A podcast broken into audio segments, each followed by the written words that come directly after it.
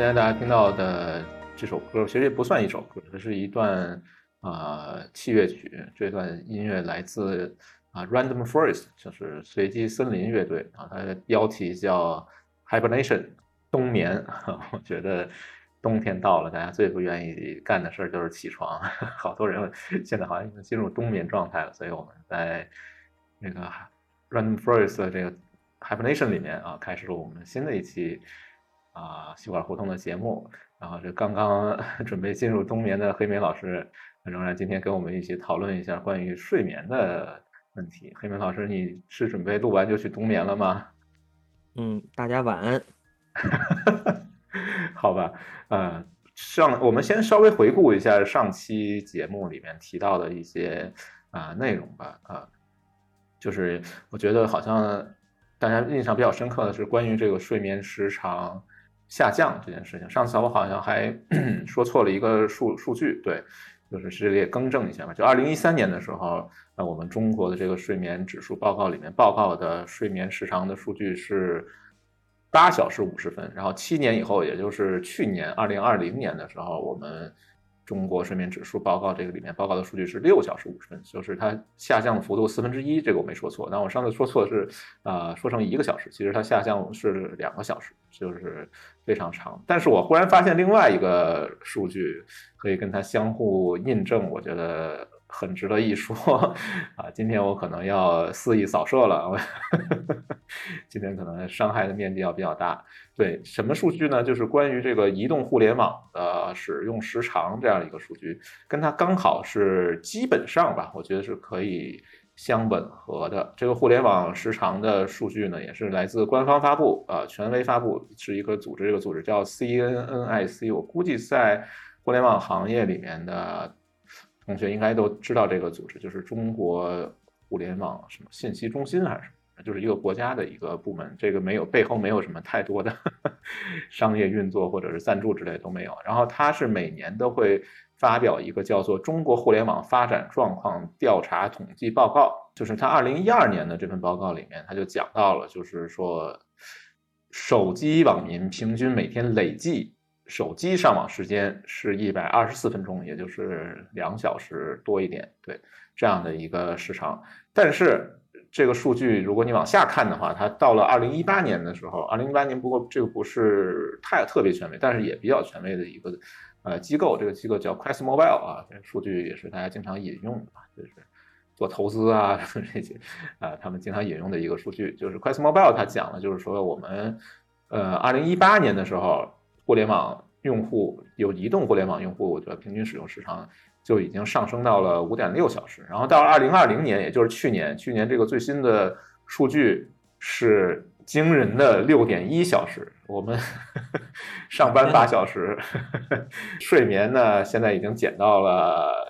六小时五十分就接近七小时，然后剩下的有六小时是在玩手机，所以这个数字我觉得还是非常惊人的，而且它这个发展趋势刚好是和睡眠时长减少，呃，吻合的啊，所以这个我就不知道是不是存在某种可能性啊。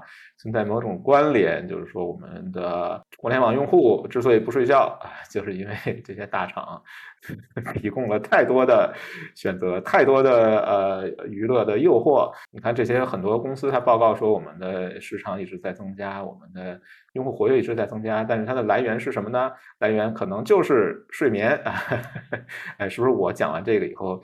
会不会这个相关监管部门会提出这个要 做宵禁了？就不知道晚上不许玩手机，好好睡觉。不清。不过现在这样的文章挺多的，现在这样的医学文章有很多，就是手机成瘾或者这种互联网成瘾跟这种睡眠的这种研究非常非常多。这可能是就是互联呃不是互联网研究，这可能是医学研究或者心理学研究的一个热点啊。对，所以我觉得总结一下，就是说这个。睡意，用户的睡意才是我们互联网的 KPI 完不成的这个真正的敌人。所以你们不要睡觉，要好好玩游戏，好好看视频，不然我们没饭吃。好吧，反正呃，可能如果往往更深入一层去想这个问题的话，那可能和我们这个消费社会的一个逻辑有关系吧。这里边就是稍微简单说一下吧，我自己比较推崇的一个法国哲学家叫鲍德利亚，鲍德利亚写过一本书，他就就叫题目就叫消费社会，它里面有一个观念，这个观念就是说消费实际上是生产的一个环节啊，也就是说，呃，这个其实它的来源就理论的来源呢，可以往上追溯到呃马克思，就卡尔马克思，马克思就说讲说这个资本要想完成增值呢，它生产出它从货币啊，从从钱变成了产品，然后从产品回到钱，它要完成一个惊险的一跃。啊，这个精简的愉悦就是消费环节。这个消费环节如果不存在了，那这个资本主义就没法运转了。所以说呢，你的消费时间就是生产时间的一部分啊。保利亚在马斯的这个观念底下向前推广了一下。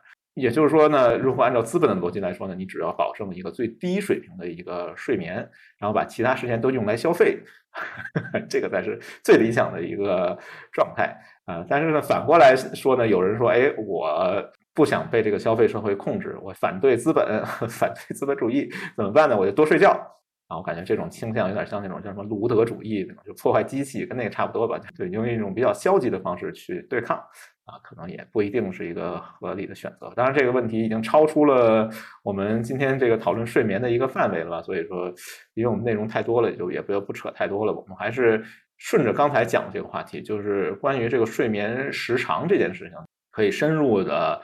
讨论一下啊，就是睡眠时长、睡眠质量这个问题啊。其实大家普遍的一个，我觉得最普遍的一个认知就是睡八小时啊。这个八小时这件事情呢，其实你稍微的呃研究一下，会发现它是一个统计的一个平均值。嗯，其实有很多人要么就是睡得比八小时多，要么就睡得比八小时少。这个我们在上一期里也提到了，其实就你到底需要多少？睡眠时间是一个因人而异的一个问题。就比如我举几个例子吧，举几个名人吧。一个就是这个呃英国首相啊，就前首相，对撒切尔夫人；还有一个就是雅虎的那个总裁梅耶尔啊，这两个好像都是女性的。他们两个人呃睡眠时间一般是在四到六个小时，就不需要睡很多，也能保持精力充沛。但另外两个人呢，一个是费天王费德勒和一个是闪电博尔特。这两个人不知道为什么，反正得睡十个小时以上 才能恢复啊。另外也有一些研究啊，这个我们都是查了一些啊，为了提升我们这个 我们讲的这些，我觉得还是比较严肃的话题啊，所以我们尽量保证我们使用的资料的来源还是相对比较可信的。所以我们又查了一下这个 Nature 啊，反正不是 Nature 就是 Science 啊，自然杂志里面。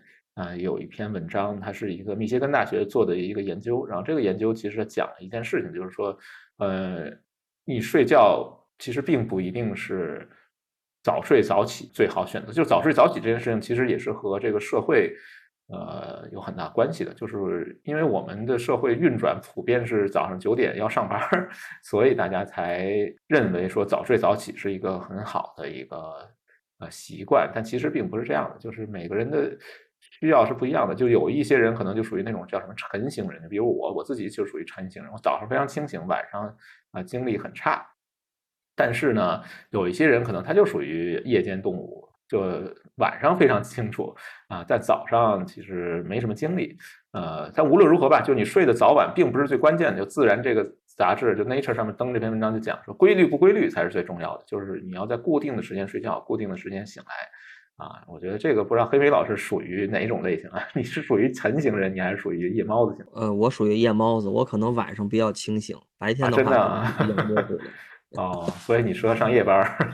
那适合上夜班啊？所以我刚才已经睡着了，我又睡着了。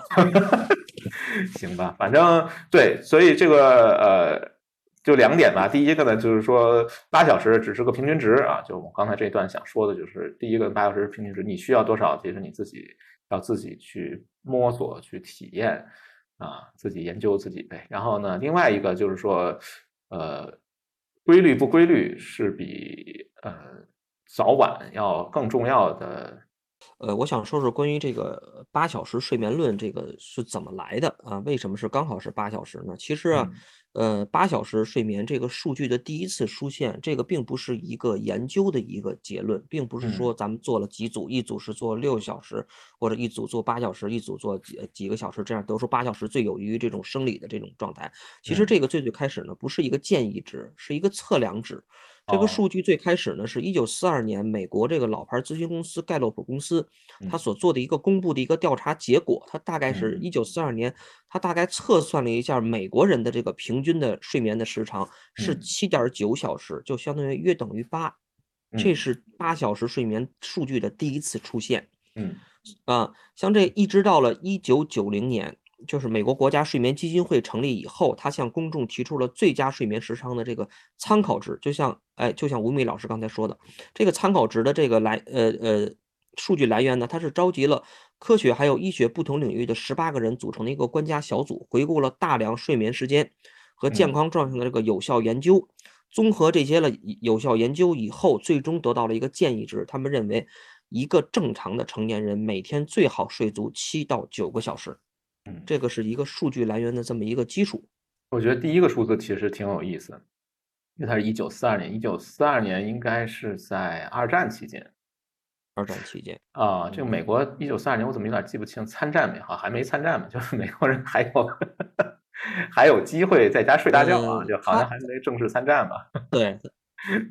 啊，挺好玩，挺有意思。可能到了战争期间以后，他就没这机会了吧。然后，那第二个研究是到了推到了九零年，九零年九零年代时，对，九十年代时还没有这个移动互联网啊，互联网的发展还没有到那么一个呃普及的程度吧。现在我们都不知道都要进入元宇宙了嘛？这个 九零年可能还是比较上古的一个时代吧。所以说那时候大家睡一个七到九个小时啊。当然，我一个可能是一个呃猜想吧，一个猜测啊，当然也没有任何根据。我觉得是不是我们进化？当然，我们关于进化这件事情，后面会详细说。就是进化的方向就是越睡越少，这个不知道。因为我发现一些短短睡者，这个跟黑明老师讨论的时候就。提到就是一些睡得短的人，他可能是 在社会阶层方面，在社会意义上来说是比较成功的啊。比如说我们八卦了一下，好像这个张朝阳老师就是我们互联网行业的 先驱人物，对，也是这个清华大佬吧。张朝阳老师好像他就是属于是天生短睡啊，这个不知道是怎么回事。对，像像刚才呃，像吴敏老师举的张朝阳的例子呀，还有那个撒切尔夫人呀，还有那个雅虎总裁的，大概睡四个小时啊，四到六个小时，就呃自己觉得就能满足自己的一天的这种的工作呀或者生活呀，不被这种啊这种瞌睡感所打扰。嗯呃，医学医学上呢，也对他们这些人呢做了一方面呃也也是做了一些研究。这个医学上的这个结论呢，就是这些天生的这种短睡者，我们认为就是天生我们不需要这种长时间睡眠的人身上呢，它有它有一个位点的基因，基因突变了，基因突变了，可以，DHLHE 四幺或者 DEC two 这个基因可能会发生了变异，但是并不是说，呃呃，张朝阳老师发生了变异，不是这个，就是绝大部分这个天生的短睡者身上这个基因的位点都可能有一有一个变异，而这些呢，就有可能是他们对于这种。睡眠需求大幅度减少的这个原因，但是这个呢，我我我不太清楚。这个这个这个研究呢，是对一些天生的这种短睡者的这个人呢做的这个呃呃基基因组的这个调查，还是在动物实验方面，就是比如说接近于人类的这这种高级灵长类，或者说其其他的一些小动物，通过这种基因呃这种这种基因研究的手段，把这段基因给它敲除，或者把这个这段基因发生了变异以后，它们产生了这样这样的。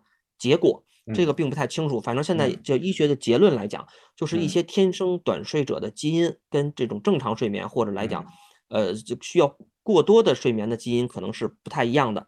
那同样就是，嗯，有这种天生短睡者，就有这种天生的这种，我就喜欢多睡，每天我感觉睡不醒，甚至还有一种病叫发作性睡病啊，这个可能咱们以后的话题咱们咱们再说啊。那同样呢。就是也有这种睡眠科学家呢，对这部分人也进行了研究啊，得到一个结论性的例子，就是日本筑波国际研究，呃呃呃，国际综合睡眠研究所的所长这个柳泽所长的这个研究，柳泽研究小组呢，柳泽丧，柳泽上研究啊，柳泽 柳泽先生，他是对小鼠啊进进行了一些啊一些研究，就是摆脱不了这种睡眠压力的这些小鼠，其脑电图显示呢。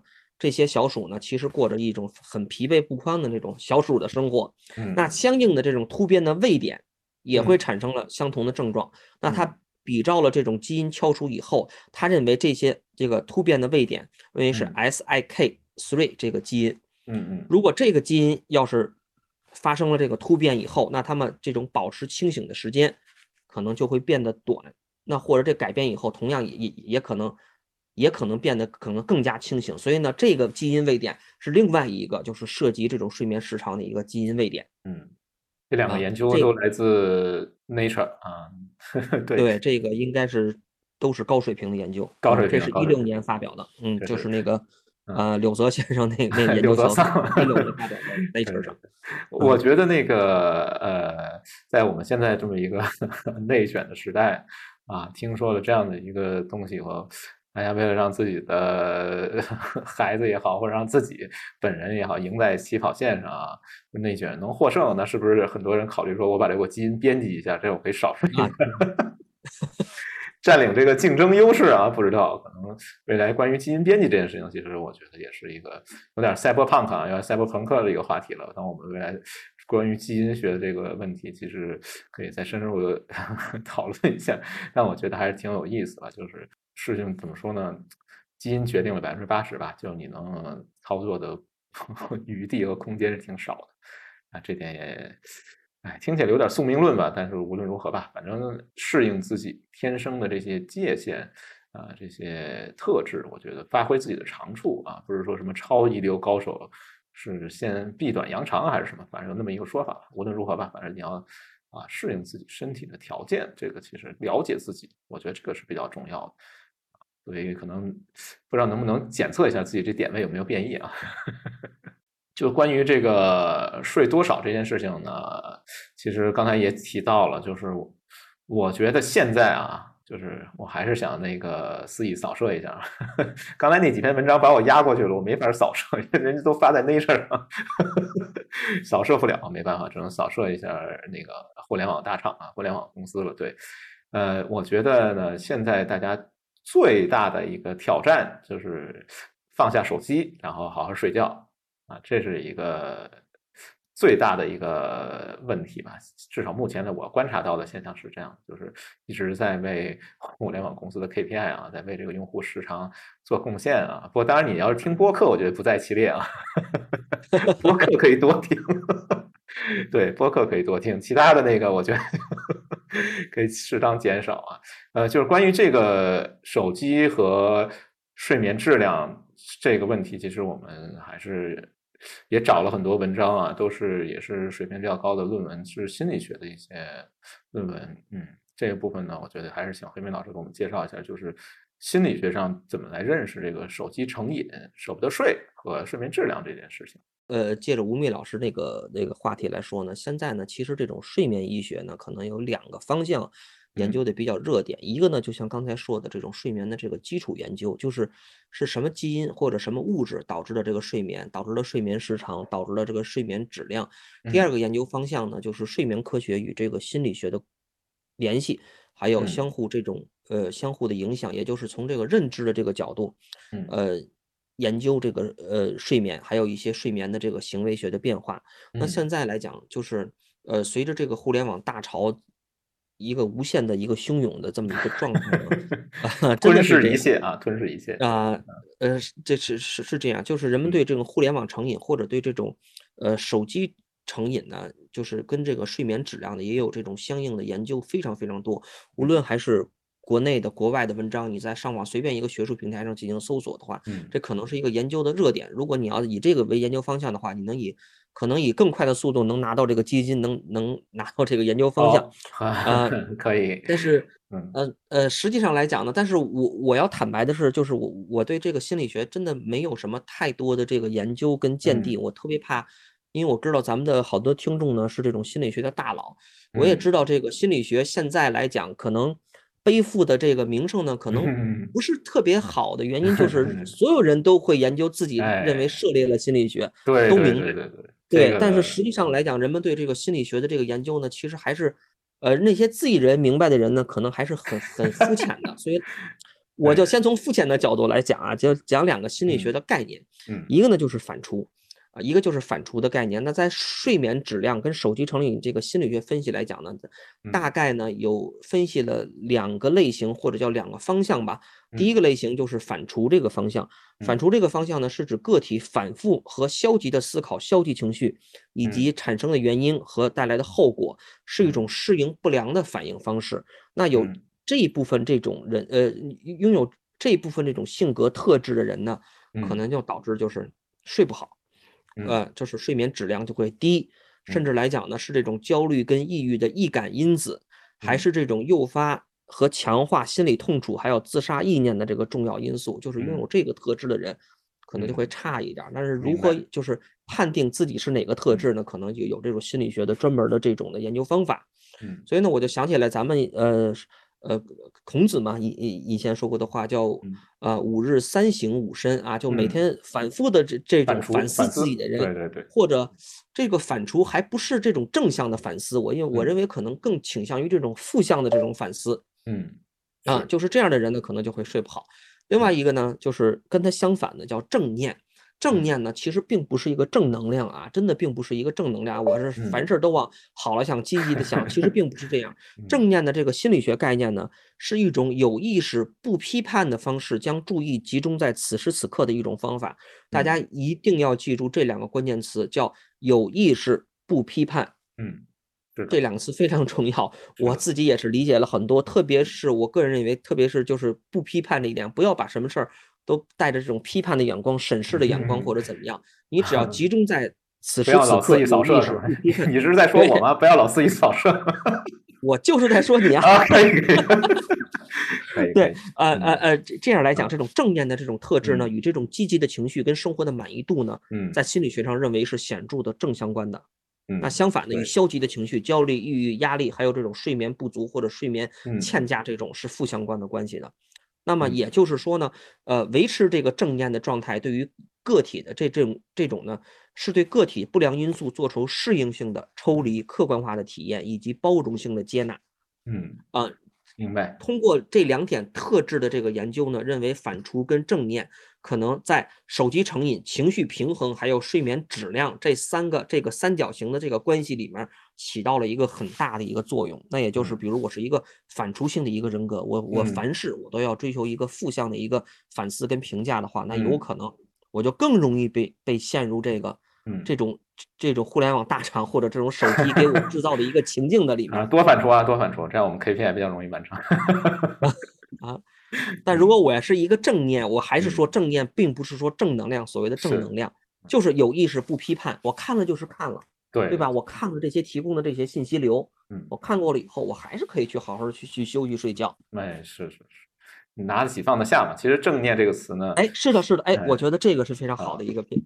现在好像呃变成一种流行文化了吧？就是我们这个大家都在讲正念，正念好像还是还催生了一些产业吧？就是好多人以教别人练正念当正念导师，啊，然后他还研就是英文里面这个字叫那个 mindfulness，我觉得可能用英文来，因为它本身翻译这个英文的时候，它是用借用了佛教的一个观一个概念啊，一个 concept，就是移植搬用过来这种。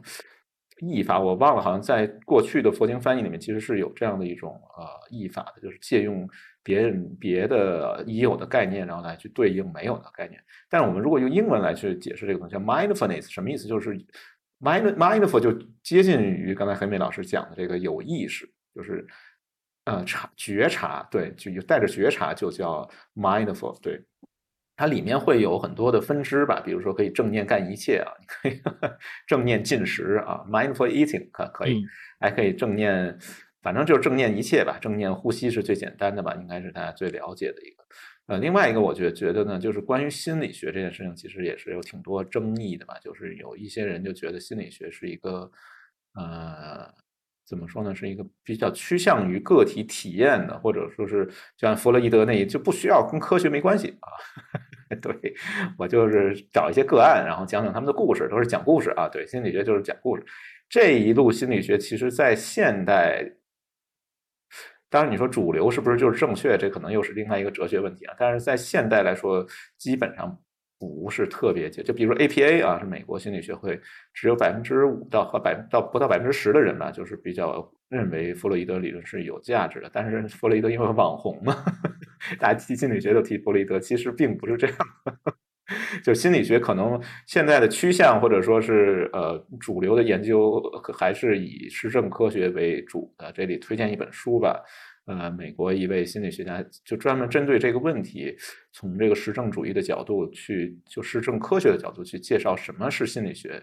啊，这本书题目就叫《这才是心理学》，已经出到第十一版。然后我觉得啊，非常有启发吧。就是当然里面讨论的问题也挺深入的，就包括科学哲学，就比如说波普尔那些什么本质主义、反本质主义这些，我就不详细说了。但无论如何吧，就是其实心理学和正念现在好像感觉是一个 人人都挂在嘴边，但真正能把它啊有一定的认识的，我觉得还是不是特别多的。所以可能还是得花点。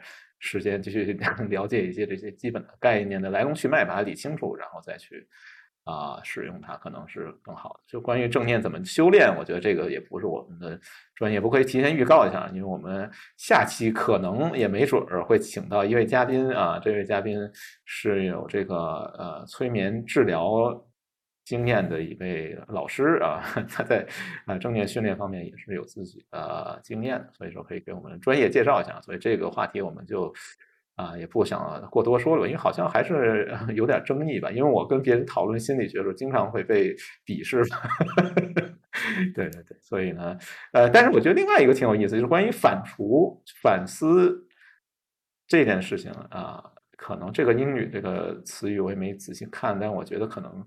应该是 reflection，就是自己对自我的一个认识啊。这个我就想起来，呃，我比较欣赏的一位哲学家啊。这个开始 开始跑题了，对，医学部分已经过去了，然后更无聊的哲学部分来了啊。对我比较欣赏的一位哲学家就是尼采，很有意思。尼采在《查拉图斯特拉如是说》就是他比较经典的一部著作，在这部作品里面，他就有一段就专门讲了。良好睡眠，这很有意思。他虚构了一个正一个导师，一个大师，对，就跟我们现在的现在我又要开，我要那个，虽然黑妹老师说我是这种什么事都批判嘛，但我又要开始开始我的肆意扫射了啊！就是啊，对尼采这段我感觉很值得一读，是因为他说的这个道德导师，我觉得现在在这个市场上也经常见得到啊。这个道德导师宣传什么样的一个观念呢？就是说呢。你每天啊，你每天为什么睡不好？就是因为，就是因为你的道德水平不够啊。怎么才样才能睡好呢？这个道德导师就讲了，说你必须每天要克制自己十次，然后你克制完自己十次以后呢，你再跟自己再和解十次。对，然后这些还都不够，在这之外，你每天必须还得找十条真理，然后呢，你白天的时候必须还得笑十次。对你把这些都做到了，你就可以睡得好了。然后，其实，呃，尼采对这个人是持一种批判的态度。因为我自己讲可能也讲不了尼采那么好，所以我给大家 念一下。那他就说，他就讲，就是说这个这所谓的大师，他的智慧就是保持觉醒是为了睡得好。然后。查拉图斯拉，也就是尼采说：“确实，如果生存并无意义，而我又必须选择无意义，那么对我来说，这也是最值得选择的无意义。醒着真的没有别的意义了吗？你保持觉醒，保持清醒，仅仅是为了睡着吗？这个也是非常荒谬的一种想法。然后呢，尼采后面又讲了，就是说，难道我们选择一个道德导师？”就仅仅是看他睡得好，就可以当道德导师。也就是说，我们现在其实也可以看到，就是你会个正念，你就是我导师吗？我觉得这个也是值得反思的一个问题。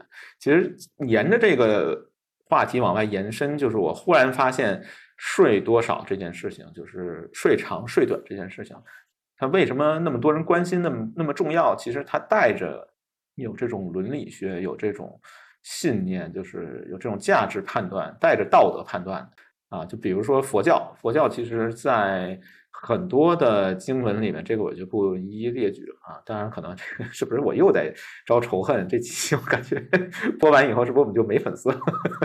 对，反正不管怎么说吧，呃，这个有经文的来源啊。它比如说这个《佛说八部佛名经》啊，这里面就提到，就是印度人把夜晚划分成三个阶段就是初夜、中夜和后夜。修行比较精进的人，他是不会在初夜和后夜睡觉的，就是只是中夜睡觉。中夜睡觉应该是有两个小时还是四个小时，我忘了。就是日嗯，印度人这个时间划分应该是比我们更粗略的一种方式啊。当然，印度人时间感这是一个另外一个话题。还有比如说那个佛遗教经啊，什么菩萨戒本经这些戒律里面就讲讲的更详细一些。就比如说。这个《菩萨戒本经》，它里面就讲到了这个贪睡眠戒啊，这是第十九戒书，因为四十一清戒之一啊。这个戒呢，就这个原文是文言，我觉得写挺好的。他说：“ 我给大家念一下，说若菩萨懒惰倦怠，耽乐睡眠，若非时不知量，是名为犯，是名为犯众多犯，是犯染污起。”就是他认为你睡多了，实际上是一种 染污啊。其实总体来说，佛教的这个倡导精进和睡眠是稍微有一点点抵触的啊。另外，我们国家自己的这个原生宗教，就比如说道家啊，有一些观念里面其实对睡眠也是有一点点的 反对吧。就比如说我们道家里面有一个。关键就是这个三尸，我记得听评书，小时候听评书，经常听说什么三尸神暴跳，五灵豪气飞升。对，单田芳先生经常说这个，就是所谓三尸神，其实就是呃，怎么说呢？就是三种，你可以理解它是一种神或者三条虫子，对，分为上中下三尸，就是分别在人的三个部位里面居住，这是道家的一个观念，所以就这个三尸神。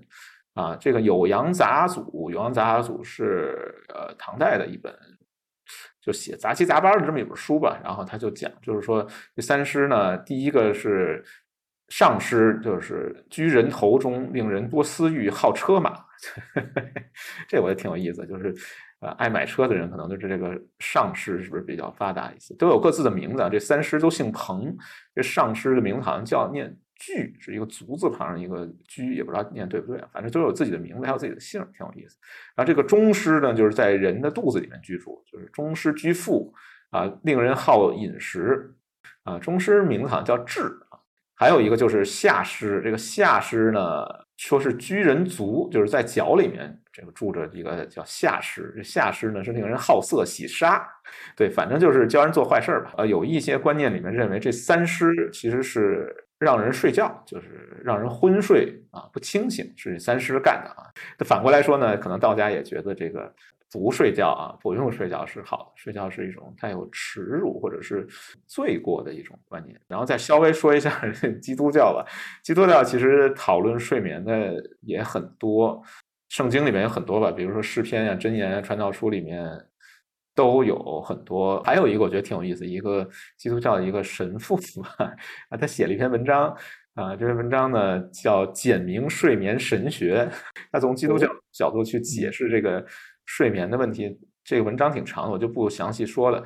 他的一个结论就是说，他认为呢，神为什么会创造睡眠呢？神通过创造睡眠来提醒我们不要焦虑，不要紧张，要在睡眠里面享受安息。总体来说吧，其实大部分的呃宗教也好，哲学也好，或者是伦理也好，其实对睡眠和我自己的感觉啊，当然我个人的观点还是有一点点的偏见的，或者是呃有一点点负面的评价。所以大家为什么会纠结睡得长睡得短，可能跟我们这个。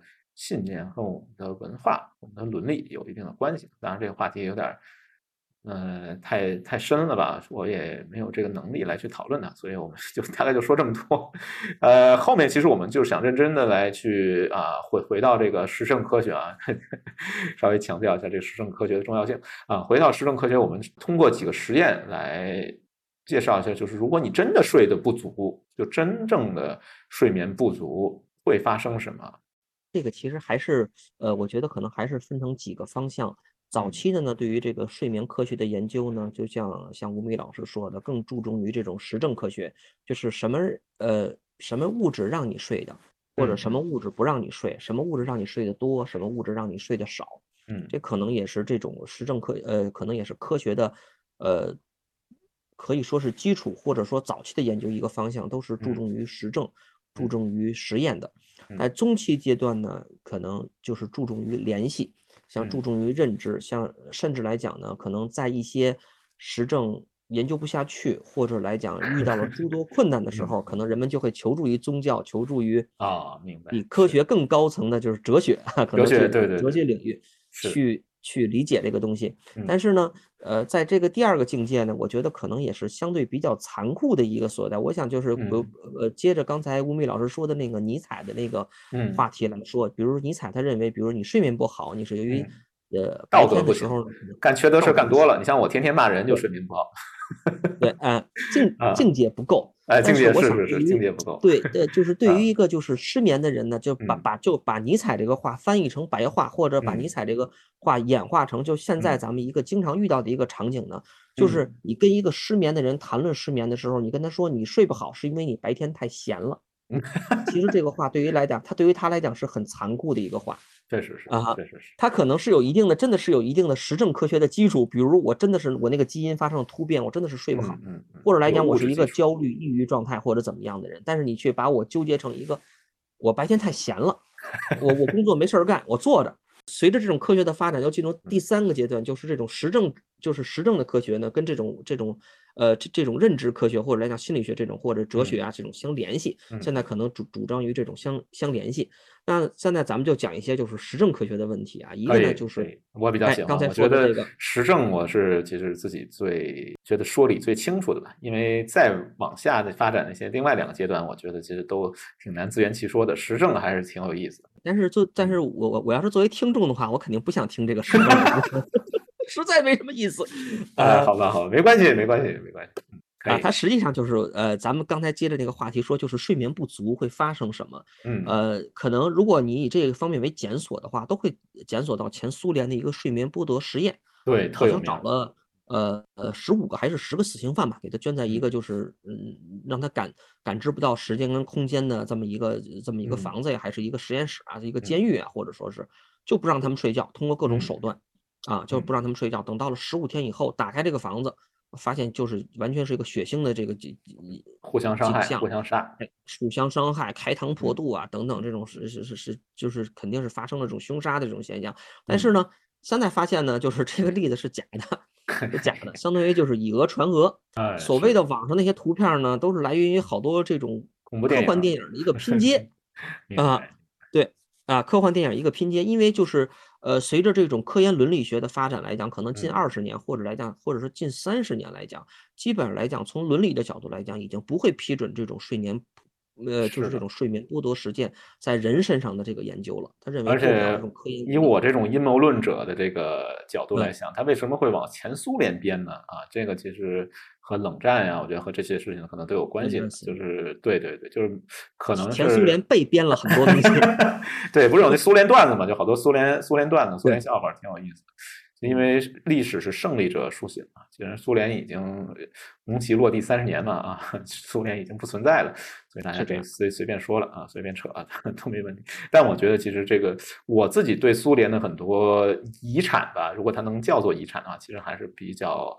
呃，感兴趣的就包括呃苏联的一些，比如科幻啊，苏联科幻这个也都是大家视野以外的东西。我觉得我们未来可以找时间来来聊一聊，里面也很多有很多医学科幻。就苏联，我发现写科幻好多人都是医生，哎，这挺有意思，可以我们再来找时间聊聊这个话题。对，所以我觉得这个我一听什么前苏联如何如何，就跟你看古书里面经常讲楚人如何如何，楚国人，反正那些 不靠谱事都是楚国人干的。我觉得这可能是是这样，是这样，同样一个逻辑吧。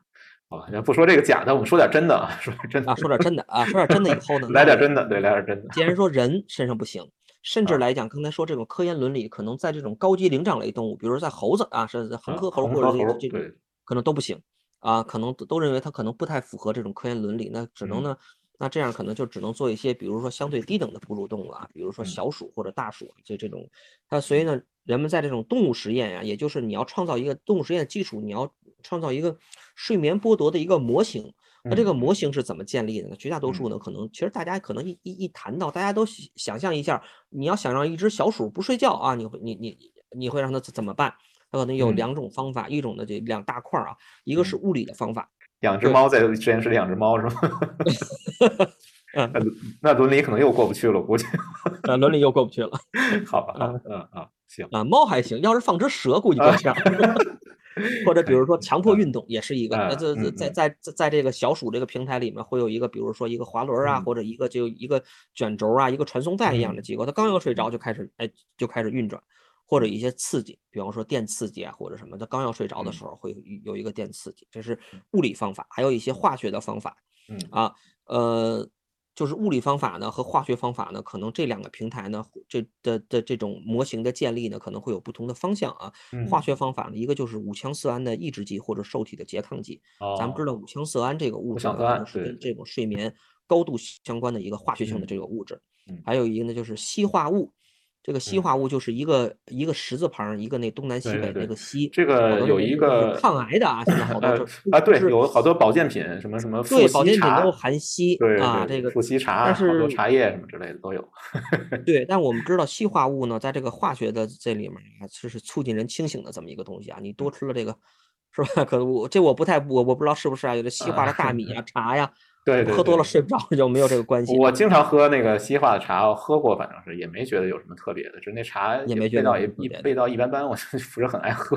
还有一个比较简单的，大家都知道，咖啡因啊，咖啡因是重重要的这种促进觉醒的这这种物质。如果你给这个大鼠啊或者一些动物啊给它注射以后，它就可能造成一个化学性的一个。啊，睡眠剥夺。另外还有一个 N 甲基地天门天门冬氨酸，这个这个氨基酸的同样也是一个促进觉醒的一个物质。比如注射呀，或者通过一些喂食这这这种含有这个这种饲料呢，造成这种睡眠剥夺的这种模型。建立了模型以后，再通过这个模型，比如说在在如何诱导睡眠，或者研究一下在这个睡眠剥夺状态下，小鼠或者大鼠或者动物会发生什么样的变化。这个就是实证科学的基础，就是先有一个模型的建立。再通过那个模型，嗯，来比如说判断，就是人在这种不睡状态，比如抽个血，会有什么物质多了，什么物质少了，这是一个最简单的一个，对吧？或者比如说，那那在心理学上、行为学上有什么变化？比如说，经常是大鼠、小鼠有一个最最大的心理学变化，就是跑迷宫啊，对对对，跑不了你让它不睡二十四个小时以后 再跑迷宫，哎，是 是是是更警惕了，更跑得更快了，还是来讲更慢了？明白。呃，这个就是。大鼠这个模型呢，可能还离人稍微有点距离吧。虽然说人这个伦理肯定过不去，但是有志愿者，就是斯坦福啊，这个我们也找到资料，Stanford，Stanford 挺有意思。Stanford 啊，一九六三年的时候，然后有一个志愿者，他本人不是斯坦福的，他是一个十七岁的一个高中生。那高中生呢，反正也是学校组织活动吧，然后脑子一热，我发现年轻人容易冲动啊。对，脑子热，他就翻了翻这个叫什么吉尼斯世界纪录，然后里边有一项记录叫最长时间不睡觉的一项记录。他说这简单，这容易啊，这我我也可以来呀。然后 对，他想在这个学校的这个，因为他在加州嘛，想在学校这个叫什么一个 festival，就是一个 fest，在这么一个节日上面去表演一下，说你看我为这节日增光添彩啊，我出个力啊，我来一个挑战一个吉尼斯纪录啊，也想出个名吧。然后他就。坚持了两百六十多个小时，也就是十一天，十一天没睡啊！哇，太厉害了。嗯，对。然后这这个人呢，我就说说斯坦福这帮人啊，我感觉这个伦理水平，批判他们一下。我今天要这个肆意扫射，所以我先扫射一下这个三份的这个教授啊。这教授呢，听说这事儿以后激动了，说：“我天，终于找着这么一个。”志愿做这样的实验，然后他就来了以后就监督和观察这个高中生啊。对，这个 BBC 还拍了一个纪录片，就专门讲这件事情。现在我估计可能这样的教授是不是得直接被撤职啊？不知道，就反正你说你其实还真不会 啊，不会按照这个伦理学上的三个里程碑啊，一个呢是一九四七年的纽伦堡法典，这个主要是针对一些二战时时间一些惨无人道的人体实验。然后呢，第二个里程碑。呃，叫赫尔辛基宣言，是一九六四年，这个实验恰好是一九六三年，哎，所以说，哎，就还没有通，还没有赫尔辛基宣言，就是关于这种涉及人体的这个实验，还没有，所以这个教授还真真不会被解雇，但是现在可能够呛，现在，但现在可能更更完善的可能是我，呃，检索到的是一九七九年的贝尔蒙报告，这三个可能是就是科研伦理的三个里程碑，嗯嗯。对，就是大概什么样的实验能通过科研伦理，什么样的实验不通过。像这个，如果这个要作为这种个体化的实验是肯定通过不了的。是的啊，让一个呃受试者十十十一天 睡睡不了觉。对，然后这教授是是手机法吗？呃，不知道什么方法，反正就是他就看着他，就每天看着他。就这教授叫呃威廉·德蒙特啊，这斯坦福斯坦福的教授啊，当时不，当时的伦理水平可能还没到我们现在这么发达吧，所以说他做了这个实验，确实做了这个实验，嗯，然后结果啊，直接说结果，结果就是这个人后来出现了很多问题，比如说学习能力下降，让他数数啊，就给他一个任务，说好像是从一百，然后连续减七，就一百减七啊，一百减七等于多少？然后九十三，九十三再减七，是这样往下算，算算算，他就。呃，好像到第几天以后就完全算不下去了，然后非常的狂躁，就是特别容易愤怒，是吧？然后呢，免疫力也和记忆力、反应能力各方面，反正啊都下降。对，然后呢，但是因为可能年轻吧，就是这实验结束的时候。结束以后，他连续睡了大概十四个小时就恢复了。恢复以后呢，然后说我没事儿，我一点事都没有，我还挺开心的。啊，他说我这打破一个吉尼斯世界纪录，我挺开心的。然后另外一个结果呢，吉尼斯后来把这种对人体有伤害的记录，比如说什么抽烟啊、什么不睡觉这种，全都删除了，就是等于也是白打破这记录了，反正也白忙活一场。但是。过了好像是几十年以后，我就当时十七岁，然后到他六十岁还是七十岁的时候，就得了这个顽固的慢性失眠症，就确诊了。本来这个小小小男孩自己当初说：“你看我这是一个意志力，就是人的这个意志力的一个一次胜利，不是不报 时候未到，到了六七十岁老了以后啊。”然后就出现这个慢性失眠症，但不知道是不是和这一次实验有关系。这个关联，因为时间比较长，它这个因果性能不能推导出来，也是值得怀疑。但无论如何吧，反正这个比较反人类啊，比较不符合伦理规范的这个实验，其实是有人做过的，这个是真实的一个实验。然后我觉得很讽刺啊，很很很有意思一件事情，就是说我 今天是要这个 肆意扫射嘛。啊，现在疯狂攻击斯坦福啊！最近有一个特别，不是最近，就就是这几年以来特别流行的一本书，这本书题目就叫《斯坦福高效睡眠法》。我说，你看斯坦福这种有黑历史的学校，搞过这 搞过这种不眠实验的学校，居然还有脸出这种什么高效睡眠法书 啊？没事，批判一下斯坦福，对。好吧，然后反正我也是去不了斯坦福嘛，所以也问题不大，压力不大。关于睡眠不足会发生什么，其实也有一些呃另外一些研究。其实总体来说呢，可能还会和你这个肥胖啊、糖尿病啊这些各种呃综合性的身体或者是代谢相关的一些疾病有关的。呃，就关于这个问题呢，我们可能可以再深入去想它，它就是怎么理解睡眠，就睡眠的机理，睡眠是用来干嘛？我们为什么要睡觉啊？或者换一个问法，就我们为什么要睡觉？这个问题其实，呃，我们后面会展开讨论一下。我觉得说太多了，已经聊不下去了。聊不下去，我们就开始放首歌吧。啊，我就选了一个爹味儿比较重的一个 爹味儿比较重的一首歌啊，就齐秦老师的这个这首歌叫《不让我的眼泪陪我过夜》，就是不管你睡得好与坏吧，不要让你的眼泪陪你过夜啊。这个齐秦老师给我们的忠告。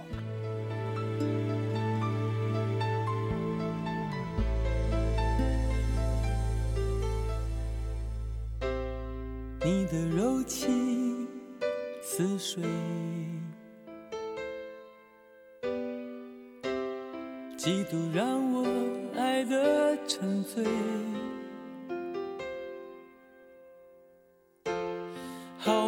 留，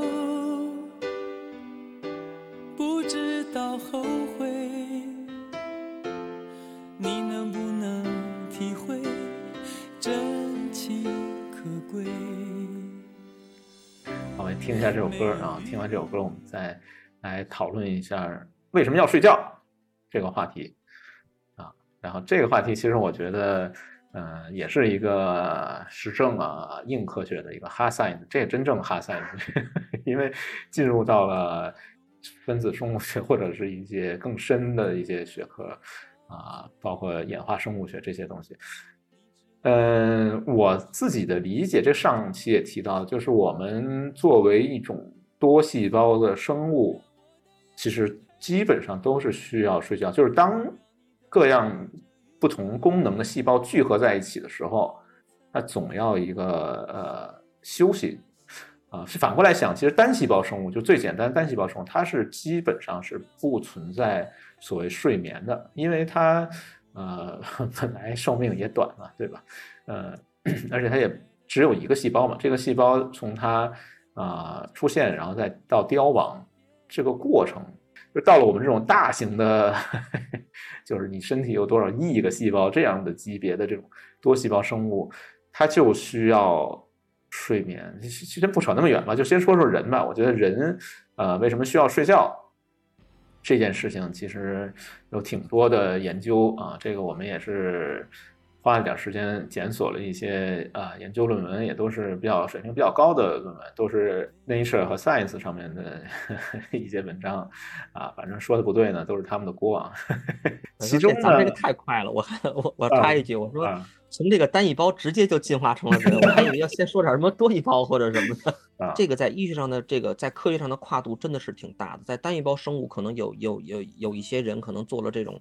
重点的研究，比如说藻类，或者来讲，比如说小的那个那个小的小的一一些，比如球藻啊，或者，那你进呃这再进化可能就是研究人，但中间还有一个就是水母，水母有两个研究的热点，一个就是水母为什么发光，嗯，另外一个就是水母的这种生物的节律，嗯，它同样也给水母造成了一个不眠的一个模型，给它睡眠剥夺一模型，就是觉得它我我也不知道它通过什么检测到的水母需要睡眠的时候，它突然就制造了一阵海浪。哦 对，所以说其实这个，我觉得这个人对于这种这种睡眠科学的这个研究，真的是存在断层的，真的是这样。对对，就对，就就像吴敏老师说的，从单一胞直接可能就通过一个水母的跨度，就直接到了人。中间那些我们都不不 care 嘛，不管它嘛，管它呢。对，对，我们就先说说人吧。呃，因为我觉得这一趴可能有点。硬硬科学吧，因为我而且我也不是搞这个方向的，所以说都是呃二手搬运吧，二手搬运一些呃别人的研究的一些结果。另外一个我想说的，就是想通过这一趴来来讲一件事情，就是其实我的一个观念就是，我们其实并没有完全理解睡眠啊，我觉得这个很重要，就是可能真的得对睡眠，就像那个尼采那个《查拉图斯特拉如是说》里面讲，就是对睡眠你可能得怀有一种敬畏吧，因为我们并不理解它到底是干什么，它为什么需要睡觉这个问题，其实没有一个很好的答案。对，虽然没有很好答案，但是有一些不太完善的答案啊。这个是 Science 啊，Science 的一篇文章啊。这篇文章里面他讲了一件事情，就是说我们为什么要睡觉？答案是大脑需要呃，因为我们就是免疫系统，呃，大家知道免疫系统基本上是靠淋巴来去清理一些细胞代谢的一些废物的。但是呢，你的大脑里面是没有淋巴的。对，这个问题就来了。那大脑里面的脑细胞它也是。啊，当然各种各样细胞，就脑里面的细胞也需要代谢，它也有这些代谢的产物，怎么来去把它排出体外啊？这个 Science 这篇文章就讲了，说在睡眠的时候，脑脊液就脑大脑里边这个脑脊髓液，它是会在呃大脑细胞之间来回运动，然后把这个就是等于打打扫一遍。这个是 Science 的一个研究的一个，好像是二零二零年还是二零一九年，反正就是比较亲近的一个。呃，研究，然后他也测量了一些东西，它是实证科学嘛，它测量，比如睡眠时候脑内细胞的间隙是比你清醒的时候要大的，也就是说呢，翻译成人话啊，把它翻译成人话，意思就是说，如果你不睡觉，可能你这脑子里边都是垃圾，对，需要清理一下，对，睡觉都是垃圾。啊，睡觉，好吧，好吧，那个，对，然后呢，在这之后就是二零一九年，然后之后。二零二一年，也就是今年刚刚新鲜出炉，还比较热乎的一个呃文章。这篇文章呢，发在的是《Cell》，就是细胞啊，这个好像是研究这个分子生物学最高顶级期刊嘛。基本发一篇，你就可以在国内应该评个副教授，我觉得是不成问题的。副教授都不止啊，副教授都不止，我的天，这个。咱们有很多这种教授，真的是发表医学文章，无论这种高等级杂志，吃一辈子，真的是可以。吃一辈子是。然后这个人呢，来自以色列啊，这个为什么要睡觉啊？简单来说，不止大脑清理垃圾，还有一个就是神经元当中的 DNA 损伤，可以在睡眠期间进行修复。就是说，他要修复这个 DNA 损伤啊。简单来说是这样的一个结论吧。当然，这个具体的论文，我觉得就不不给大家说了吧。呃。还有一些其他的一些研究，比如说在这个二零年啊，也是就是这两年，在 Neuron 啊，就是 Neuron 就是神经元啊，神经元杂志上面啊，这个呢其实研究的对象就是成年的老鼠啊，就是大鼠，那就讲了，就是说睡眠的时候呢，什么好处？刚才那些其实都是一些讲一些修复，就是恢复的一个过程，这样去理解。但是神经元这个杂志，就 Neuron 上这篇文章，它讲就是说，其实不只是恢复。嗯，在快速动眼睡眠阶段叫 REM，快速动眼睡眠阶段呢，会使这个新细胞或者是就是新的呃神经之间的连接形成的更快一些。就是其实就是学习关于为什么要睡觉啊，分享这样几篇文章吧，都是呃顶级期刊上面的一些呃研究成果，来拉升一下我们的这个 节目的科学含量吧。啊，纯科学。为什么要睡觉这件事情，我们大概就说这么多啊。下面一个其实就是这个节律问题。刚才黑莓老师也提到了，就是什么时候睡，什么时候醒。有一个我感觉近似于有点儿 伪科学的嫌疑的一门专门一门学科啊，这个学科就叫时间生物学。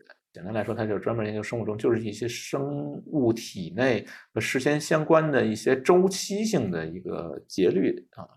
它也是分子生物学、生理学这样一为为基础的这样一个东西，其实就是你早上什么时候，我们说这个日出而作，日落而息啊，就研究这样一个东西。它居然有专门一个学科，这个呃，Wikipedia 上面有介绍，叫什么 Chronobiology 啊。Chrono Chronos 就是希腊文嘛，还挺 词儿听着挺高大上。对，Chronos 啊，Chronos 就是时间的意思，就是比如我们一些啊日志啊都用 Chronos，或者是考古学用这个词。对，Biology 就是生物学，就是专门研究这个发展出这样一个学科。这一部分交给黑飞老师来介绍吧。呃呃，我在介绍这部分之前，我得我刚才反刍了一下我刚才所说的话啊，觉得说了一点不太正确的话啊，是吧？国内有的老师靠一篇文章可以吃一辈子，其实是这样啊。我必须得狗头保命一下，狗头 狗头保命一下，因为如果真的是你要在 Nature Science 或者 Cell 或者什么加拿大肿瘤啊这样的这样的级别的。呃，杂志上发表了一篇文章，其实不是吃一辈子，真的可能你已经研究了一辈子了，对，真的是著作等。身才能这样，并不是说你轻而易举的写了一篇文章，靠这一篇文章你就能吃一辈子，不是这个样子的，是你能在这种等级的杂志上发表一篇。文章，甚至你可能已经对这个专题研究了一辈子了，嗯，因为我得先狗头保命一下，呃，反正我也在这个所谓这个科研行业里边 混过啊，就对。呃，其实你要投 Nature Science，呃，这个拒信的拒稿的速度是非常快的，基本半小时以内吧。你随便一个垃圾文章扔过去，半小时内，对不起啊，你这文章我们不感兴趣，真的就是 想发一篇真的是非常难的。所以说 Nature Science 这些研究，我们至少不一定它是正确的，因为科学本来就是有可证伪性的嘛，实证科学都是可以可证伪的。呃，它不一定是正确，但是至少说它是相对来说过程是比较严谨的。对，而且也有一些原创性的结论的啊，这个其实是有保证的。但是至于它正不正确啊，这是另外一回事儿，好吧？我们就稍微，今天好像真的是肆意扫射了。但是我觉得我的老板也不会听这个，所以无所谓啊。对，咱们这个节目还是一个硬核的节目，硬核扫射的节目。哎，对对对，好吧，我们回归硬核，就讲这个。回归一下。呃，时间生物学 （chronobiology） 这个我一直对这个学科是有一点点怀疑的啊，我不是很认可啊。但是这个黑妹老师可能有不同的意见啊，来给我们介绍一下。嗯，也是检索了一下，就是这种时间生物学，呃，最呃最最开始不知道是不是起源于这个研究，还是有更早的这个起源。我查到呢，是一还是一九六二年。嗯，好像是个伟大的六十年代啊，就是 冷战时期干了一些比较比较荒唐的事儿。对，又是一九六二年，在赫尔辛基宣言以前。啊，不知道是不是荒唐啊？这这个也是，这是一个法国啊，一个法国洞穴学家，这个名字叫米歇尔西弗尔的一个法国的洞穴学家呢，他在一个完全与世隔绝的地下洞穴中度过了两个月，没有时钟。没有日历，也没有太阳，因为太阳咱们都知道是重要的一个节律，产生日出而作，日落而息嘛，是一个重要的一个标志。就是没有任何没和，就完全在一个就是黑暗的环境下，唯一陪伴他的就是一个光源很小很小的一个小灯泡。哦，可以，哎，只有这个，它并不是一个完全绝对的一个黑暗的一个一个状态。明白啊？呃，它呢，它是存在一个就是完全好像。好像好像吴敏老师之前讲过吧，一个道家的一个大家王阳明先生就是叫呃就是饿了就吃饭，哎对对对，就睡觉啊，他把自己进入了一个这么一个状态，就是只要饿的时候 他去吃饭，困的时候他就睡觉。嗯，他的目标呢是找出人类生命中的自然节律，跟这和还有这种生活之外会受到什么样的影响？呃，时间之外，什么叫时间之外？就是我有了一些，我有了手机，嗯嗯，我有了大厂给我们提供的软件，有了抖音。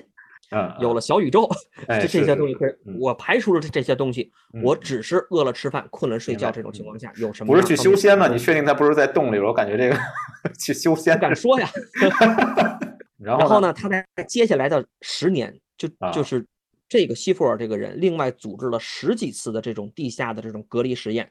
最后呢，甚至在呃最最后一次是在一九七二年，他亲自回到了就是在在美国，在在美国德克萨斯州的一个洞穴里，他度过了六个月。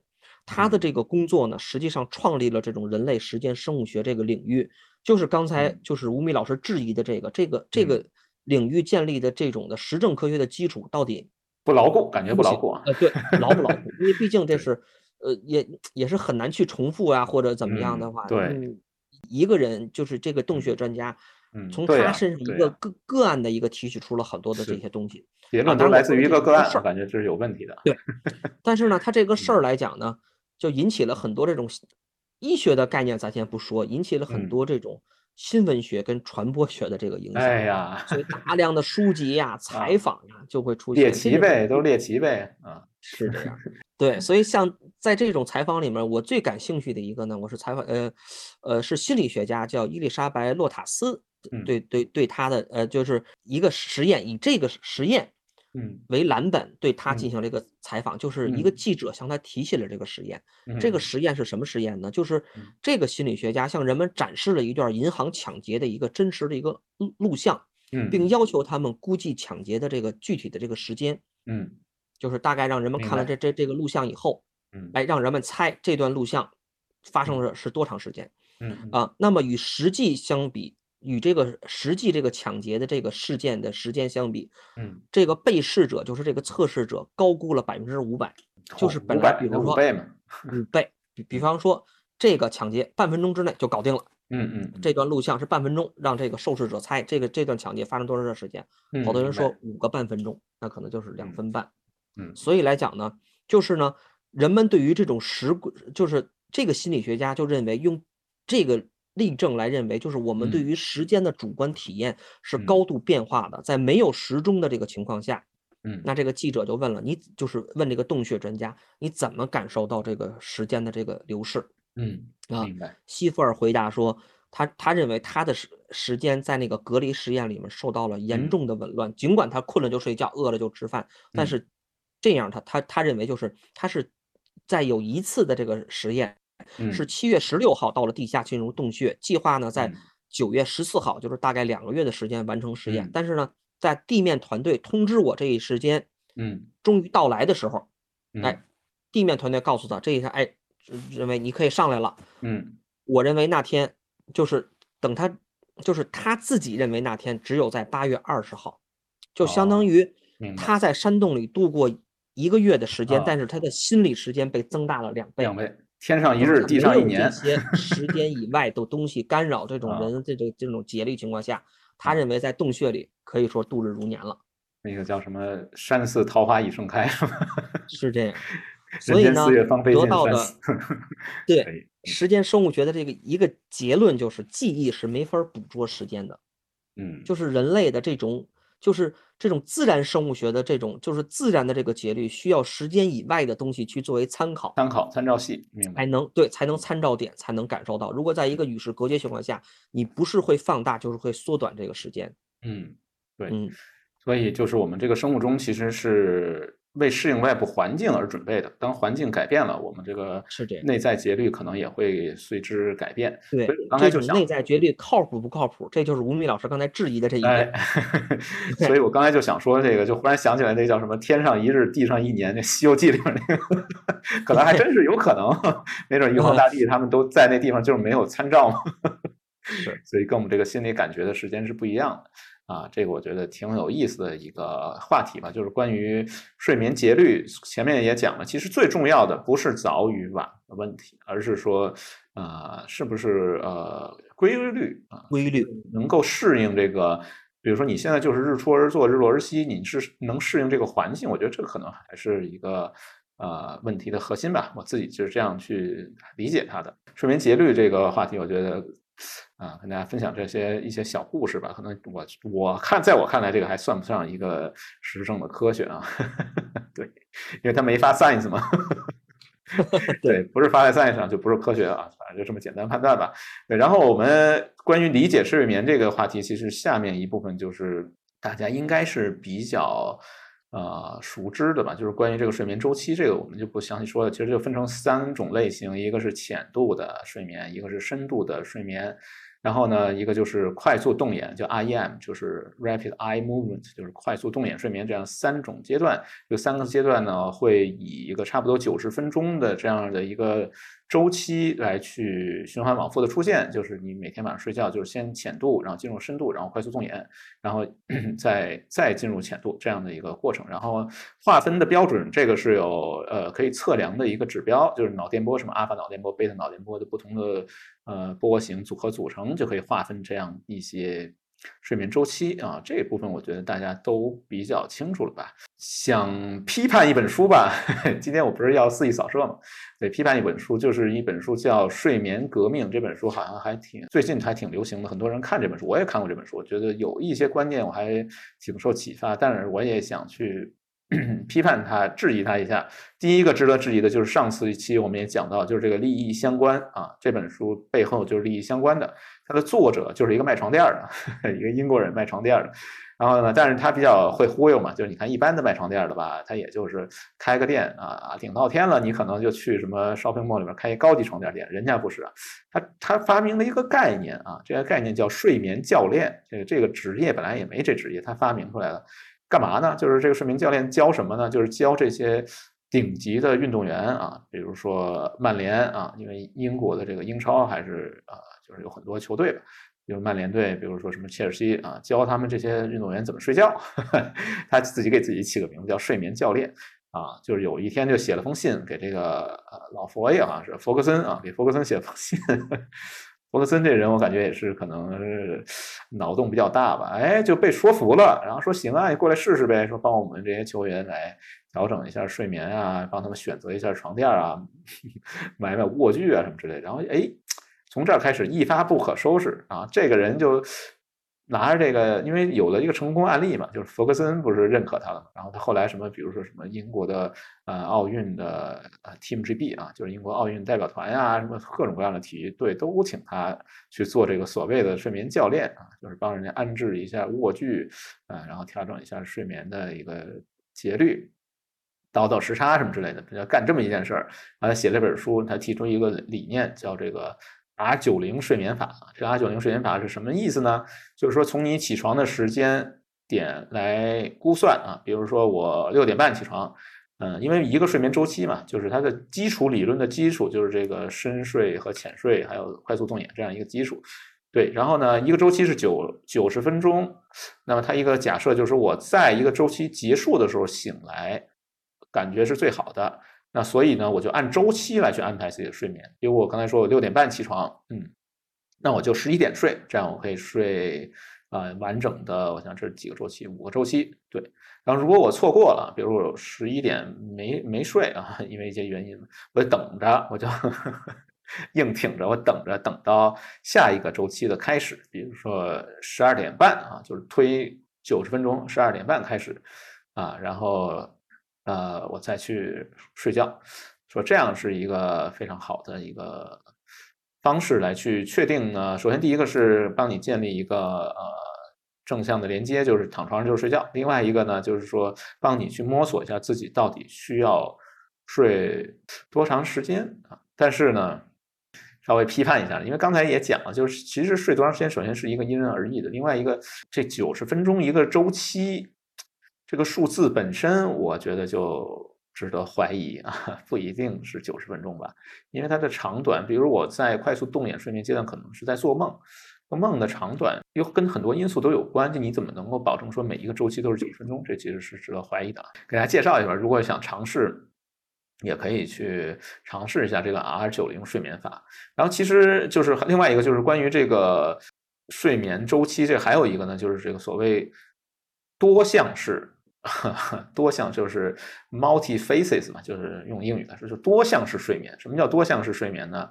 呃，这个其实是有一个历史传统的。这历史呢是在欧洲中世纪的时候，他们有一种很奇怪的一个习俗，就是两项式睡眠，先睡到半夜，然后起来嗨一会儿啊，睡起嗨。对，也不知道为什么，反正好像一些呃习惯导致的吧，就是睡起嗨啊，嗨嗨一会儿，然后再接着睡。对，然后这个在欧洲中世纪时候还有一些书，就专门说这个小孩要想呃发育的更好一些嘛，就你们 晚上别把他叫起来，别让他睡起嗨。对，你们大人可以睡起嗨，但是无论如何吧，就那个时候可能人们普遍认为说多项式睡眠是一个。呃，或者是两项式睡眠啊，是一个比较普遍接受的一种睡眠方式吧，就不像我们现在什么啊，一定要连续睡多少小时。还有一个比较极端的例子，就是关于这个达芬奇式睡眠，就是真正的多项式，就不是两项式，就比两项式还还还呃夸张一些，就是他每工作四个小时睡二十分钟吧，大概是这样的一个，啊，工作两个小时睡二十分钟，反正是这样的一种达芬奇式睡眠法。然后这个睡眠法也有人，这个不是六十年代的荒唐事儿啊，这个就是近代啊，有人在推特上面做了一个实验，那就直播了一下自己，把自己努力调整成这个达芬奇式睡眠，可以可以完成，然后他。完成了这个事情，但是，但是我突然发现，就是睡眠其实也是一个社会性的一个 问题，就是人是社会动物嘛，所有问题都是社会问题。对，然后他调整过来以后，他发现一个问题，就是晚上他清醒的一个阶段，没人理他啊，感觉孤独感是，对，别人都睡了，你还没睡呢，感觉孤独感上升了很多，然后巨难受啊。他身体倒没有什么特别异常的反应啊，但是因为这个孤独感太强了，所以他就后来自己放弃了，还是跟大家保持一致。啊，我觉得这个也是挺有意思。所以其实睡睡多久，什么时候睡，睡多长时间，这可能真的是一个不是纯生理学、纯医学的问题，它可能是一个和社会相关的一个话题，对，和你人际关系啊，和方方面面的因素都有关的。我觉得也不用纠结吧，因为比如我掐着点计算九十分钟，掐着秒表，我觉得是不是我压力更大了？这个不知道黑莓老师是平时是怎么安排自己？你是多项式睡眠吗？你单项式。啊，单向式，单向式，一觉到天亮啊，可以，你可以考虑一下那个睡起嗨，我感觉比较适合你。对，这个按照古典欧洲的睡法啊，睡到半夜啊，古典都是哈啊。我查到的资料好像说，十六世纪的时候，一个法国的医学手册甚至建议，就是备孕的这个夫妇，在这个中间清醒的这个时间段啊，造小孩儿。哎，对对对对对，说这样，呃，原话是翻译过来是这样更能享受，且表现更为出色。每个时代都有自己对睡眠的这一个看法，我觉得还是挺有意思。现在我们最先进的、最流行的这个世界冠军运动员们都是这个 R 九零啊，R 九零大家可以尝试一下。不过我看英超现在可能表现的一般般啊，不知道意大利的球队怎么睡就不清楚了。对，有没有睡眠教练也不知道。但是反正另外一个给我的启发就是说，这个只要你会讲故事啊，你这个职业发展还是。有很多条路可以走的，没准自己创造一个什么睡眠教练这种职业挺有意思。好吧，我们就不批判他了吧？可能今天确实是有点肆意扫射了。下面一趴我们就来点可操作的吧。前面讲的可能有点太，是不是感觉有点太云山雾罩了？对，所以我们现在要回归现实啊，来讲讲这个怎么睡个好觉这样一个操作性的问题。首先，第一个就是环境啊，怎么来创造一个比较适合睡眠的环境？这部分的资料来源基本上是美国睡眠协会的一些研究，可能不一定特别适合我们中国人的习惯，就有些确实挺夸张的啊。比如说，就是温度，美国睡眠协会建议的温度应该是在十八到二十二度，相当冷，对，相当冷的一个环境。因为在低温的状态下，其实你是更容易入睡的啊，更容易睡得好的。所以呢，中国人可能没觉得这个容易着凉嘛，就是用中医的话说，所谓着凉。其实温度和你生病这个关系是比较复杂的。着凉这个词其实也是一个有问题的，这个就不说它。但是我们中国其实大家比较认可的一个睡眠环境的温度是在二十二到二十五度左右。另外一个就是光线。我觉得这个为什么洞穴专家适合研究睡眠，就是其实最适合睡眠的环境就是山洞，因为它的光线是非常少的，特别是没有蓝光，这蓝光是影响褪黑素分泌的啊，所以说呢，在你的卧室里面尽量要避免出现光线啊，避免出现特别是蓝光。还有一个呢，就是睡眠环境最重要的一点，我觉得就是这个卧具啊，就比如说最重要就是床垫儿。啊，这个呢，睡眠革命那个作者啊，他本身是卖床垫的嘛，我觉得他有一个理念啊。虽然我刚才批判他一下吧，但是我觉得他有一个理念我还是比较认可，就是挑选床垫其实和你挑衣服和鞋是一样的，它要因人而异的。尽管我们床垫不分号啊，其实也有号，号都是那个床垫大小，什么 king size、queen size 之类的，但是它的软硬程度实际上是根据你的需要来定的。它给了一个比较简单的一个判断方法，就是你侧卧位的时候，就侧卧的时候。呃，如果说你的这个脊柱能保持一条直线，他认为这个床垫的软硬程度就是适合你的环境啊。另外一个就是声音啊，声音这个部分就后面我们会再详细说吧。就是可以有一些白噪声啊，或者是完全安静的环境也是可以。基本上就是这样吧，就按照这样的一个方式来打造一个睡眠环境。需要避免的是什么呢？就比如说电视。啊，手机什么什么这些能够传递信息的、能够娱乐的东西，尽量不要出现在卧室里面。关于睡眠环境的一些 tips 吧，一些啊简单的一个建议。这个我不知道黑妹老师平时上床以后玩不玩手机啊？玩一会儿才能睡啊？真的吗？哎呀，那你肯定已经有这个。哎，但是可能我这个人正念比较强啊。哦哦哦，我一般比较会抽离。哦，可以，好吧。呃，对，就是关于睡眠环境就说这么多吧。然后下一个部分就是关于入睡。首先要建立一个体温的一个温差，就比如说为什么说洗个热水澡、泡个脚是可以帮助入睡的，就是因为你体温先升高再下降啊，这个下降的过程像坐滑梯一样，就是能帮助你入睡的啊。还有一些呢，民间 民间验方啊，大家可能一提到入睡，我觉得最容易想到就是这个数羊啊。这个我觉得啊，伪科学啊，这个不是很管用。但是可能有些人说个体差异吧，说这个我也没看过这个真正的科学研究，说这能不能管用？呃，我自己觉得它确实不是很管用。不过有一些啊验证过的一些方法，就跟它稍微有点不太一样，就是不是数一二三四数羊，是减速默念。这个是来自于一本书，叫啊《Powerful Sleep》。还没有中文版啊，是一个英文版的一本书。然后，啊，这个人他就这个作者讲了一种，我觉得还是可以尝试的。就什么叫减速默念？其实它就是帮助你的大脑来，就你可以把它理解为一个 CPU 嘛，就帮助它降频运行。就是从比如说啊一个 G 啊一个 G 赫兹给它降降到比如五百啊，或者是降到一百啊，这样慢慢降，它就会让你的大脑进入一个休眠状态。这个怎么减速默念？比如你随便呃想一句话啊，比如说。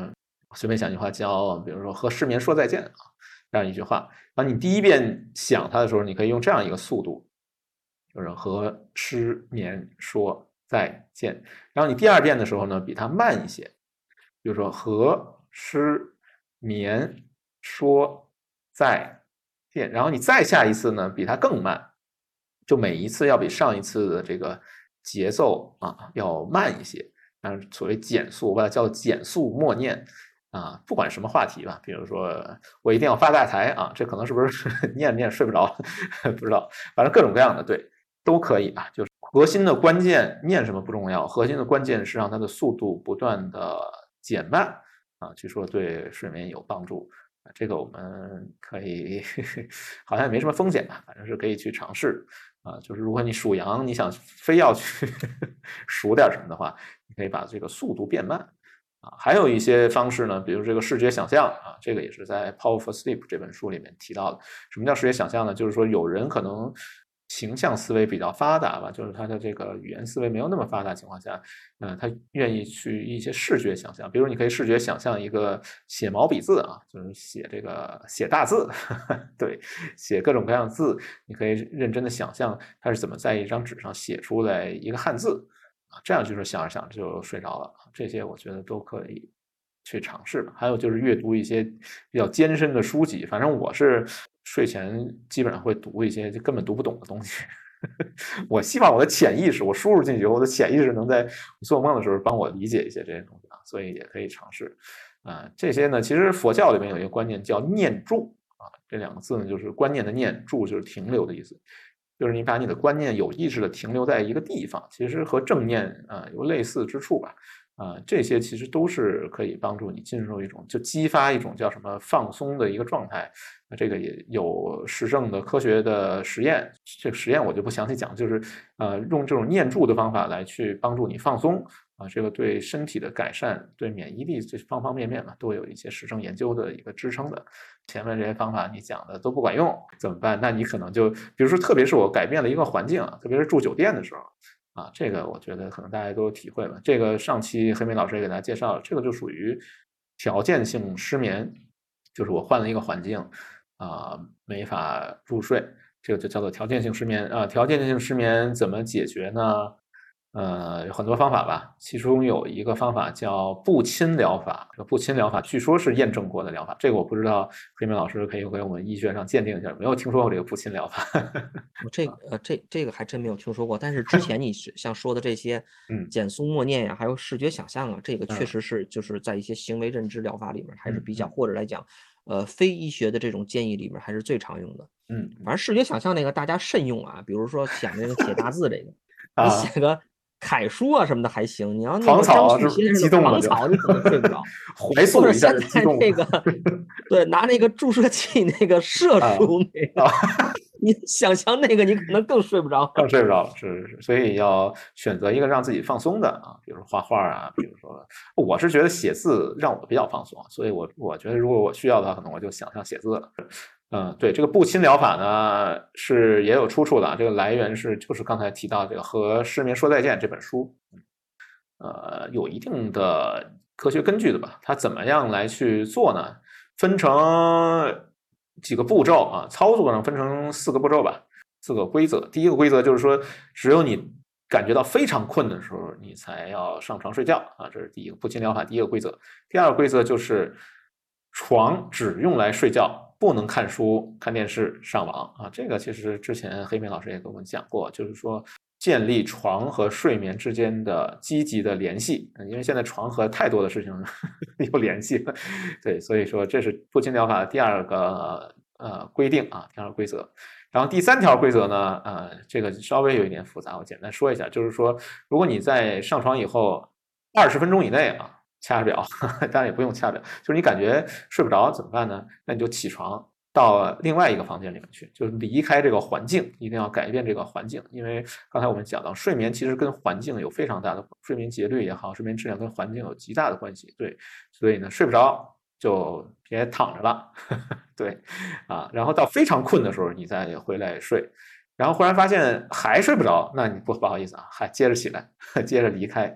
对这个目的就是不侵疗法的核心的一个目的，就是消除这种呃无法入睡和床的一个联系，要把这个认知、把这个习惯给它消除掉，而是建立一个困和床之间的一个连接啊，这个就是不侵疗法的一个核心的一个操作啊，我觉得挺累的啊，我为了练这不侵疗法一宿没睡，对，好吧，还有。几个呃，步行疗法里面的这个硬性的规定啊，第一个呢，就是说要设置好闹钟，每天准时起床，按时睡觉，按时起床。无论是早与晚，无论是几点睡几点起，你一定要按照一个固定的规定的时间，一个节律，给自己建立一个节律。这个是步行疗法的一个建议。还有一个步行疗法的一个建议，就是说白天不要打盹儿啊，白天不要睡午觉，也是给大家一个。